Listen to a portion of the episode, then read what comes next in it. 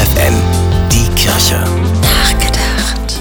Das ist schon seltsam. Wirkt etwas fremd, nicht vertraut, unbekannt, gehen viele erstmal auf Distanz, anstatt aufeinander zuzugehen.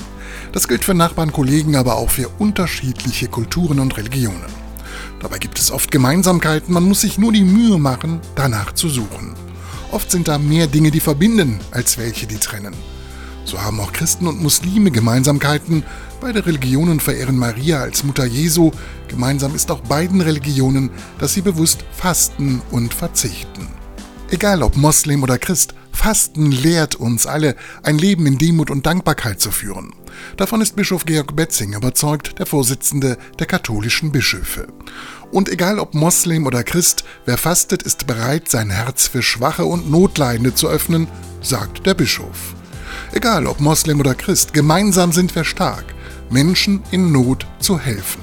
Jetzt vor allem den vielen, die ihre Heimat, die Ukraine, verlassen, weil sie vor Putins Bomben und Raketen flüchten.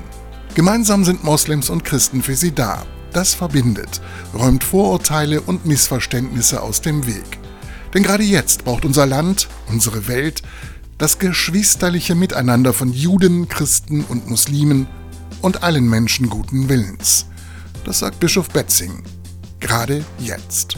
Bernhard Tubbs, FFN Kirchenredaktion.